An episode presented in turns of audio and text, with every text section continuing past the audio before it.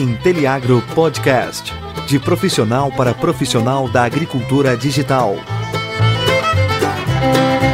Apresentação: Daniel Duft. E aí, meu amigo, minha amiga do Inteliagro Podcast. Hoje estamos aqui com o nosso episódio especial com uma convidada, nosso episódio que levou mais de 30 episódios para eu convencê-la a uhum. participar aqui do programa. Mas hoje deu certo. Estou aqui com a engenheira agrícola Rafaela Amaro. Tudo bem, Rafa? Tudo bem, Daniel. Demorou, mas deu certo. Que bom, eu estava me enrolando. Rafaela tem uma história super legal para contar para vocês e Deixa tocar a vinheta e a gente já volta.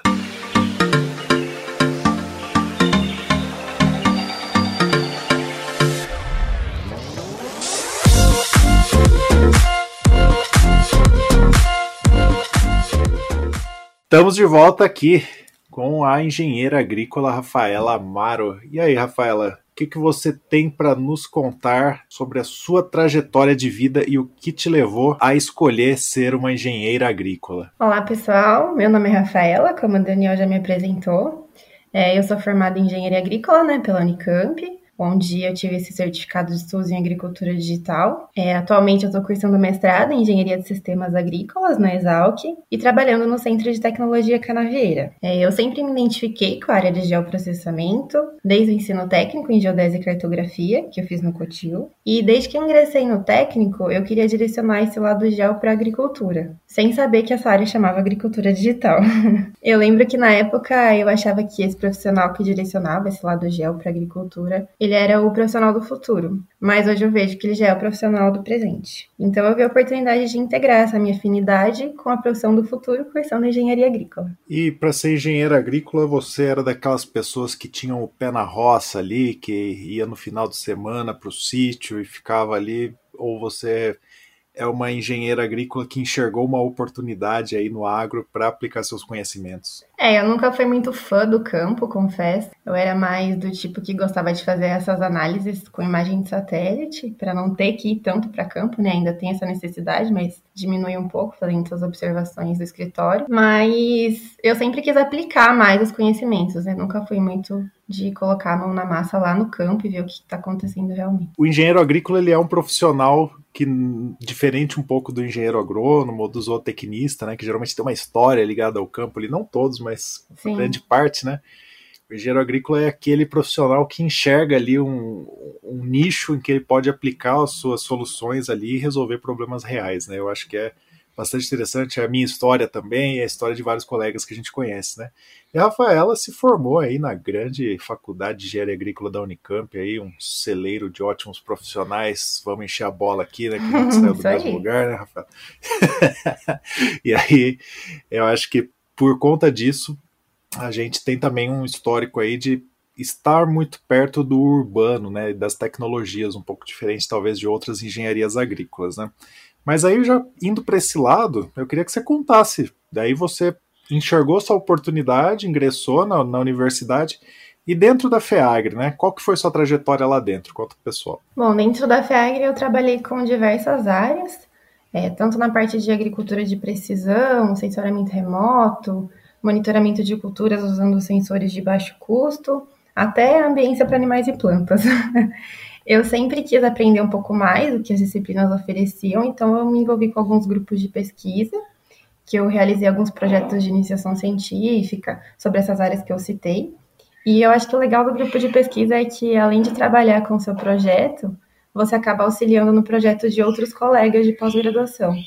E daí você acaba aprendendo mais, né, sobre outros assuntos que não tem tanto a ver com o seu projeto. Ah, além disso, eu também fui representante discente em comissão de graduação, comissão de pesquisa. Participei da Agrológica, que é a empresa júnior da engenharia agrícola, onde eu trabalhei durante uns três anos da graduação. E eu também fiz um intercâmbio para universitário, para a Universidade de Évora, em Portugal. E lá eu cursei agronomia, que como a Dani acabou de falar, ele é diferente da engenharia agrícola, né? E lá em Portugal eu me envolvi com um projeto de pesquisa na universidade, eu trabalhava com monitoramento por imagem de satélite de algumas culturas regionais, que foi bem interessante, porque é diferente do que a gente está acostumado aqui no Brasil.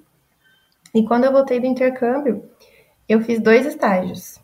O primeiro dele foi um centro de pesquisa, o Centro Nacional de Pesquisa em Energia e Materiais, o CNPEM, mais especificamente no Laboratório Nacional de Biorenováveis, e o segundo estágio foi no Centro de Tecnologia Canavieira. Ambos os estágios eles foram relacionados com o monitoramento da cultura da cana por meio de geotecnologias, e no CNPEM eu trabalhei mais a fundo com o recolhimento de, da palha da cana para gerar energia, e no CTC, além do monitoramento da cultura, o meu projeto principal foi identificar plantas daninhas usando imagens de satélite e técnicas de aprendizado de máquinas. Você fez barba, cabelo e bigode aí e conseguiu contar pra gente em dois minutinhos. fiz um resumão, fiz um resumão. Mas então eu vou explorar um pouquinho mais voltando lá, né? Então você entrando na graduação, tendo que passar por todo o ciclo básico ali, as, as exatas, né? Os cálculos, as físicas, os laboratórios. Em que momento que você começou a se envolver com os grupos de, de pesquisa, né? Com, com, porque você passou por diferentes grupos, como você falou aí, né? Não é tão fácil isso acontecer. Em que momento que isso aconteceu e como que foi essa transição entre um e outro? Na verdade, no meu primeiro ano eu era um pouco desesperada, né? Então, com essa coisa do ciclo básico, meu Deus do céu, tudo muito difícil. Então, eu não me envolvi com nada, só me dediquei às disciplinas. E no segundo ano, não sei o que aconteceu, virou uma chave e daí eu comecei a participar de tudo. Então, eu já ingressei em iniciação científica, participei da empresa júnior, entrei em representante, representância de ciência e comecei a me envolver com os grupos a partir da iniciação científica. E não parei mais, né? Só fui parar depois quando eu fui para Portugal, que daí eu tive que me desligar dos grupos é, temporariamente, né? E quando eu voltei fiz os estágios, aí ficava um pouco difícil conciliar tudo. E aí eu acabei pausando um pouco os projetos de pesquisa, mas ainda ajudava o pessoal da, da pós-graduação sempre que possível em algum projeto. Até ajudei a pós-graduanda do professor Luiz Henrique fazer um projeto sobre tomates, eu ajudava ela na estufa, era bem legal. Eu acho que é um, um ponto interessante aí que o segundo ano é o mais complicado para qualquer engenheiro agrícola da FEAGRE, né? E você resolveu fazer isso e conseguiu passar por tudo isso totalmente mesmo doida. num ano pesado. totalmente doida, mas deu certo, né? Conta pra gente como que foi esse projeto aí com o professor Luiz Henrique, né? Conhecido como professor Lick da FEAGRE. É, você falou sobre sensores de baixo custo, né? Conta pro pessoal um pouquinho como que foi esse projeto aí. É, eu fiz a minha segunda, segunda e terceira iniciação científica com ele. E a ideia era trabalhar com espectrometria e depois a gente também trabalhou com NDVI, usando sensores de baixo custo, para tentar viabilizar né, a aquisição de, de dados para produtores de. Ah, pequenos produtores. Então a ideia é uma câmera, uma câmera comum, assim, é, tipo webcam, e a gente tentava fazer monitoramento com NDVI a partir disso. Os resultados não foram tão bons quanto a gente esperava, né? Afinal de contas, é uma câmera simples em comparação com as outras câmeras tão tecnológicas que tem hoje em dia no mercado. A gente também testou um, um espectrômetro, né? Então, o, o popular aí, o Field Spec, que é super tecnológico em comparação com as curvas espectrais que a gente conseguiu com esse nosso sensor de baixo custo também não teve uns resultados é, tão bons quanto, mas foram bem interessantes para fazer um monitoramento, um monitoramento mais simples. Eu acho que é interessante isso porque muita gente acha que você precisa, ah, eu preciso ter um field spec. Por que, que você vai ter um equipamento de centenas de milhares de reais, né, centenas de milhares de dólares, sendo que você não usa nada hoje em dia, né? É o 880 que eu acho que é muito complexo aí e sensores de baixo custo é a melhor porta de entrada para quem não usa nada, né? Para você começar a usar esse tipo de tecnologia. E talvez foi a sua porta de entrada também para esse tema, né? Que Sim. você falou aí de NDVI, de tudo mais. É muito utilizado, né? Não só nas geotecnologias, mas nessa nossa temática de hoje aí da agricultura digital. Então eu queria que você falasse o que, que é agricultura digital para você? Qual é o seu conceito para ela? Bom, sempre que eu escuto essa palavra, né, agricultura digital, vem uma frase famosa na minha mente que a agricultura digital é um processo e não um produto. Mas bom, acho que segundo o meu conceito, é, a agricultura digital ela é uma integração né, de tecnologias que incluem softwares, máquinas agrícolas, satélites, entre outros dispositivos que fazem coleta e análise de dados sobre aquela cultura. E com isso a gente consegue usar o poder do onde para tratar essas áreas de uma forma individualizada e gerar insights que transformem essa enxurrada de dados que vem desses dispositivos em informações úteis que serão usadas para a gente fazer uma tomada de decisão mais estratégica. Show de bola. Eu sou mais experiente dos cabelos brancos, aí, vamos dizer. E eu passei por essa transformação, né, onde o tema agricultura digital ele entrou na, na pauta, né, quando a gente teve o tema da, da indústria 4.0, a digitalização de processos na indústria, tomando a pauta do dia é, quando a gente está falando de novas tecnologias. Né? Então, era a nova revolução industrial ali, e a gente percebeu que no agro a gente estava passando por diversas coisas que estavam levando a isso também, mas ninguém estava se dando conta, né? E você tinha lá a agricultura de precisão finalmente sendo mais utilizada, né? Com o GPS podendo ser colocado em qualquer dispositivo, a gente conseguindo fazer mais amostragens e tudo mais. As geotecnologias estavam sendo mais usadas, o poder computacional aumentou, né?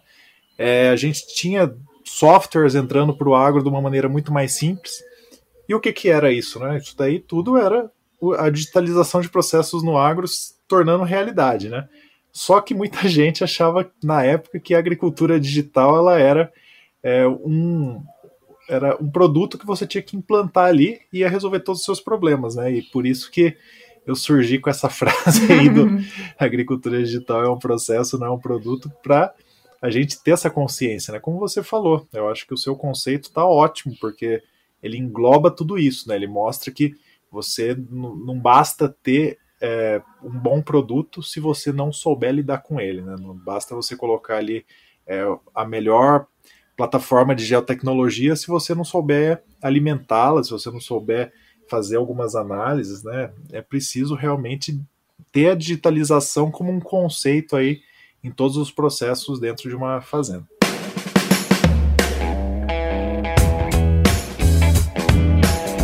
Aproveita que você está aí curtindo o nosso episódio e segue a gente nas nossas redes sociais, arroba Inteliagro. E não esquece de acompanhar o nosso site, inteliagro.com.br. E aí, já que eu dei essa minha meu discurso aqui, aproveitando que você puxou o gancho. Onde que você enxerga, então, que estão as maiores oportunidades aí? Tanto para a agricultura, né? Quando a gente fala de agricultura digital, e também para o profissional de agrárias, né? Principalmente aí o engenheiro agrícola. Onde você acha? Eu acho que a utilização dessas tecnologias, elas facilitam o trabalho do produtor e além de, né, de facilitar esse trabalho, elas ajudam na, nessa tomada de decisão que é baseada em dados. Então, não é só mais uma tomada de decisão baseada na experiência, que é uma coisa um tanto quanto subjetiva, né? Se você acaba perdendo o profissional, ele vai para outra área, para outra empresa, você acaba perdendo essa tomada de decisão que ele tinha, então ela é baseada em dados, e com isso ocorre um melhor direcionamento desses recursos que pode gerar uma produtividade maior. Então, eu acho que o maior ganho está aí. E para o quiser ser um profissional dessa área, o que, que você enxerga de oportunidade? Eu acho que é uma área que está crescendo bastante, né? Então a tendência é que todas as propriedades é, tenham alguma, ah, alguma coisa relacionada à agricultura digital, então vai ser necessário essa capacitação dos profissionais. Então sempre vai precisar de um profissional dentro das, das propriedades. Então cada vez mais vão ter mais oportunidades para esses profissionais. Puxando uma sardinha aqui, você acha que o engenheiro agrícola é um profissional que ele já sai pronto para trabalhar com agricultura digital? Eu acho que pronto depende da formação que ele mesmo constrói, né? A gente tem é, uma estrutura básica dentro da engenharia agrícola que nos dá esse suporte para tomada de decisão, para raciocínio lógico, mas acho que também está um pouco relacionado com a própria formação, né? As escolhas que o profissional faz durante a graduação. E é, você acha que você ter participado desses grupos de estudo, ter feito os estágios que você fez, foram sim é, grande parte do seu aprendizado, da sua caminhada aí para trabalhar com isso? Você acha que pode ter vindo disso também? Ou os seus conhecimentos enraizados ali na graduação fizeram com que você tivesse uma maior é, um maior destaque aí nos seus grupos de estudo e estágios? Ah, eu acho que uma coisa complementa a outra, né? Quando você tem um bom desempenho, você acaba conseguindo participar desses grupos de estudo, mas os grupos de estudo eles trazem uma visão um pouco diferente é, de, do que apenas as disciplinas trazem para a gente, né? Disciplina acaba trazendo aquela coisa um pouco mastigada, e daí quando você faz uma iniciação científica, participa de um projeto de pesquisa, faz um estágio, você acaba tendo que pensar em às vezes coisas fora da caixa que você talvez dentro da disciplina não pense. Isso já vai exercitando para o mundo real, né? Então, eu acho que isso com certeza ajuda. E qual que você acha que seria o maior desafio hoje para quem quer ser um profissional dessa área e pensando em todas as agrárias aí desse Brasilzão de meu Deus? Bom, eu acho que a agricultura digital é uma área bem dinâmica e multidisciplinar né? Então ela engloba várias coisas, como você disse. Então o profissional ele precisa estar sempre se atualizando e sendo capaz de se adaptar a essas novas tecnologias que são geradas nesse contexto de inovação. E sempre buscando conectar o mundo digital com os reais desafios do mundo agro, né, da forma mais simplificada possível. Porque não adianta nada você, como profissional, criar uma tecnologia incrível que não converse com as reais necessidades do produtor ou que seja tão complexa que ele não consiga utilizar. Aqui eu gostei, você falou lá no começo, né, do profissional do futuro. O que, que você acha que quais são as, as, as características do profissional do futuro que o profissional de agricultura digital precisa ter, né? Já puxando um pouquinho disso que você falou, né, esse aprendizado constante, eu acho que essa capacidade de se adaptar e conseguir aprender para a vida inteira, né, o long life learning aí, é, eu acho que é fundamental porque as tecnologias elas vão mudar e você tem que mudar a todo momento, né? Mas a gente teve nesse ano aqui algumas coisas bem doidas assim, né? E você passou por isso. Eu sei disso porque a gente passou junto aí lá no, no CTC, né? E você teve de uma hora para outra ter que se adaptar. Você estava dentro de um estágio e você teve que ir aí para o home office, continuar trabalhando e desempenhando suas funções aí, mesmo que à distância, né?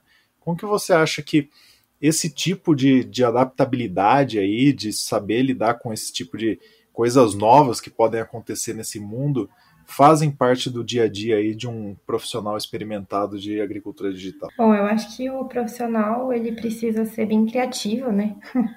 Primeiramente, para pensar sempre em maneiras inovadoras para resolver os seus próprios problemas, né? Como você disse, enfrentar é, os desafios que é, no nosso dia a dia, quanto para resolver os problemas que o produtor pode, que o produtor pode, que o produtor pode apresentar. Além disso, a gente precisa ter um pensamento crítico, né, para conseguir saber o, o quanto você está se aprofundando num assunto, se aquilo que você está abordando ele está muito específico ou ele ainda está muito raso. Esse do pensamento crítico, eu acho que é, o, o, profissional que se destaca é aquele profissional que ele não, não vai só apertar o botão, né?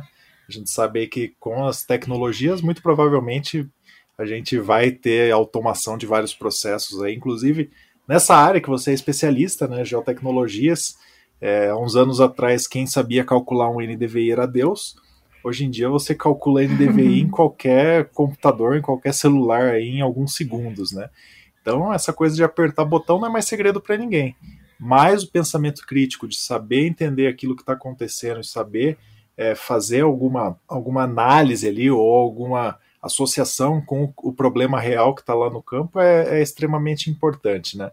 Você enxerga que os profissionais dessa geração nova, né, da sua e da próxima geração que estão entrando aí no mercado de trabalho, eles já trazem esse pensamento crítico ou é algo que precisa ser bastante cultivado aí durante toda a carreira? Eu acho que precisa ser bastante cultivado durante a carreira, né? Infelizmente, alguns profissionais vêm com isso de ah, programas prontos, softwares prontos, eu aperto aqui, aqui, ali, tutorial de como fazer tal coisa para gerar tal mapa, para gerar tal resultado. Então, eu acho que tem que ser trabalhado, né? Você não pode só gerar o resultado, você tem que fazer essa interpretação, se faz sentido, é, não está fazendo sentido, por que não está fazendo sentido, precisa ir para campo para verificar se aquilo é real ou não. Né? Então, acho que ainda é uma coisa que precisa ser trabalhada durante a graduação. Toda a vida é isso que eu ia falar. Eu acho que durante toda a sua vida você vai ter que trabalhar isso para não cair numa cilada aí, né? Sim. E aí a gente falou aqui, então, né, que você participou dos grupos de estudo, você fez os estágios e tal. Mas, uma coisa importante que você falou lá no comecinho é que você foi aí acho que a primeira, não sei, acho que sim, né? A primeira engenheira agrícola da Faculdade de Engenharia Agrícola da Unicamp, que teve o certificado de agricultura digital, né? Acho que um negócio aí, uma novidade que está acontecendo, né? Ele foi implementado há pouco tempo. Para isso, você precisa ter alguns pré-requisitos, né? E você conseguiu aí se formar já com esse certificado. Eu queria que você contasse para o pessoal, né? Quais são as disciplinas que você precisa fazer, o que, que você precisa fazer, na verdade, para ter esse certificado aí, para quem quiser hoje aí entrar na, na engenharia agrícola da Unicamp e sair como um profissional certificado em agricultura digital, qual que é o, a trajetória, o que, que, precisa ser feito? É, eu realmente fui a primeira, né, a conseguir o certificado de estudos em agricultura digital, existiam outros certificados de estudo, mas esse é uma novidade. E, bom, para a gente conseguir esse certificado, é, existem um conjunto de disciplinas que podem ser cursadas relacionadas à agricultura digital. Lá tem uma listinha de, de disciplinas. E essas disciplinas elas vão desde geotecnologia, agricultura de precisão, é, automação de processos, mineração de dados, análise de imagens e também tem zootecnia de precisão, projetos para ambientes controlados.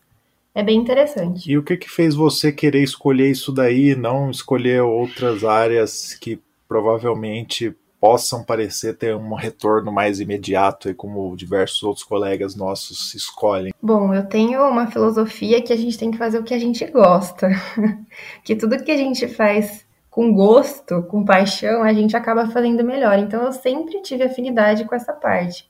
Então, esse conjunto de disciplinas que eu escolhi para fazer foi muito fácil para mim, porque eu gostava muito de geotecnologias, mineração de dados, entre outras disciplinas que eu fiz.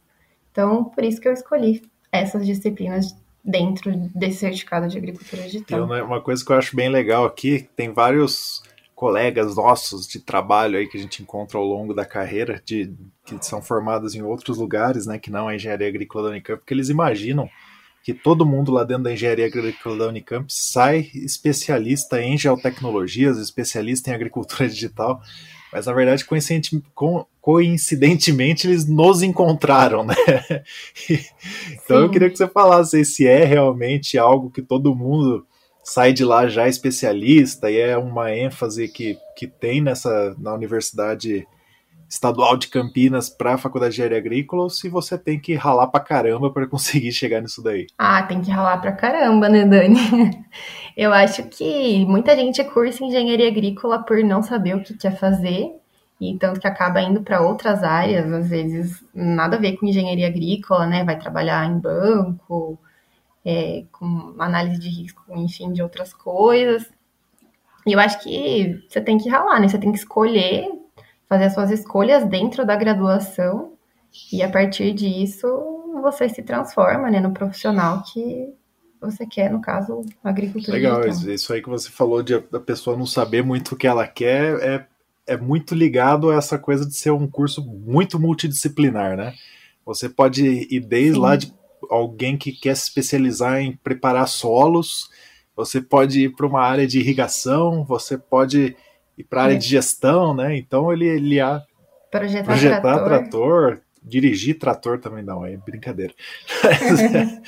é, eu acho que é um negócio que é muito legal porque te, te abre um horizonte grande, inclusive para quem vai trabalhar em banco, para quem vai trabalhar com crédito, esse tipo de coisa, né? Sim. né? Computação. Computação. Então, é, ele, ele abre um horizonte bastante grande. E ao contrário do que muita gente pensa aí, as disciplinas, né, as cadeiras ligadas às geotecnologias e agricultura digital, são poucas, né? E tanto que agora você se tornou a primeira, né? Especialista, a primeira pessoa com esse certificado aí dentro da, da, da graduação da Faculdade de Engenharia Agrícola. Então, é, não é todo mundo que sai de lá sabendo, as pessoas que querem realmente se especializar nisso têm que correr atrás, têm que participar de grupos de estágio, escolher as matérias certas, participar de fazer estágios ligados à área, né? E aí sim você vai poder se formar e sair aí pronto para se tornar um profissional dessa área, né? E aí, Rafaela se formou quando, Rafa? Foi em. O ano passado, 2020, final do ano. Final do ano, ela se formou, então, o primeiro certificado em agricultura digital para uma engenheira agrícola saiu no final de 2020, né? Um negócio aí que muita gente acha que desde os primórdios, os 40 anos do curso, você tem profissionais se formando.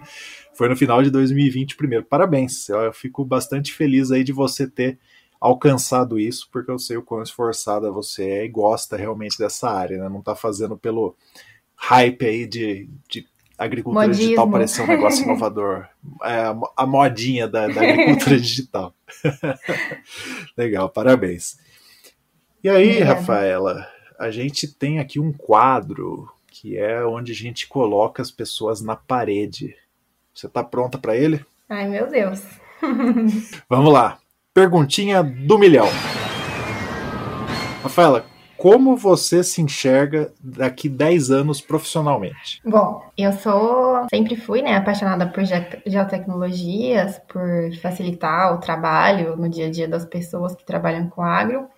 Então, eu espero que daqui a 10 anos eu possa ter desenvolvido mais habilidades que me permitam fazer isso cada vez melhor, utilizando a agricultura digital para gerar cada vez mais insights que sejam mais interessantes e que ajudem a direcionar melhor os recursos. Ah, e também ser especialista na minha área, né? Continuar me especializando cada vez mais. Você quer dominar o mundo também? o mundo agro, pode ser? pode ser. Legal. É, dez anos atrás, coincidentemente, eu estava começando a minha primeira empresa em geotecnologias aí, né? Então, eu acho que passa, passa voando a hora que a gente olha para trás já passou, né? Mas ao mesmo tempo a construção é bastante constante. Então, se você está fazendo o que você gosta, o que você ama, que se você se dedica é, realmente de cabeça nisso, né? E eu consigo acompanhar aí, a gente está sendo bastante formal aqui, mas já trabalhamos juntos por um bom tempo. E eu acho que eu vejo que você realmente gosta muito disso e não faz só por fazer, né? E aí já está um grande diferencial do profissional que quer se destacar nas geotecnologias, na agricultura digital, em tudo mais. É um profissional do futuro do, e do presente, né? Mas é um profissional que sabe se reinventar e sabe buscar soluções onde muitos outros profissionais não saberiam. Então, parabéns aí mais uma vez, né? Eu fico Obrigada. bastante feliz de você ter sido a primeira aí com o certificado em agricultura digital dentro da FEAGRE. E aí eu queria agora que você deixasse um recado final aí para quem está ouvindo, quem quer ter uma carreira parecida com a sua, qual é o, o caminho das pedras aí? Ah, eu acho que o caminho é a gente que traça, né? Então a gente tem que sempre saber o que a gente gosta de fazer e a partir do que a gente sabe do que a gente gosta de fazer, a gente vai correndo atrás dos nossos sonhos, né? Mas é importante ser sempre determinado, é, nunca ter preguiça de estudar, de aprender, de correr atrás. Às vezes é difícil conciliar tudo, né? Então, priorizar as atividades que você mais gosta, que vão te trazer bons frutos depois. E é isso. E a última, então, qual é a linguagem de programação que quem trabalha com agricultura digital tem que saber? Ah, Daniel, depende. Depende do que a pessoa gosta de fazer. Tem programação em R, em Python. Ficou enchendo o saco dela porque ela tem uma preferida aí, mas ela deixou pra lá. Então... ah, vou fazer propaganda. Pode, depois as pessoas estão influenciadas. Tem que fazer o que gosta. é isso aí. Rafaela, muito obrigado. Acho que o episódio foi muito legal. Muitas pessoas com certeza vão se inspirar aqui. Muitas pessoas que escutam o Teleagro Podcast são engenheiros agrícolas, estão fazendo engenharia agrícola e vem aí que existe essa oportunidade agora de você ter um, um certificado e ter esse direcionamento aí. E não é para todo mundo, né? Não é todo engenheiro agrícola que vai virar um especialista em agricultura digital. Eu acho que a gente tem que quebrar esse paradigma na cabeça de muitas pessoas, mas eu acho que você passou tudo aqui para todo mundo. Muito obrigado por ter aceitado o convite depois de 39 episódios que eu Obrigada mas... a você, Dani, foi um prazer. Finalmente deu certo. E aí eu vou te fazer uma pergunta. Você falou lá no começo, agricultura digital, o que, que é mesmo? agricultura digital é um processo e não um produto. Valeu. Obrigado, pessoal. Um abraço. Até mais. Até mais.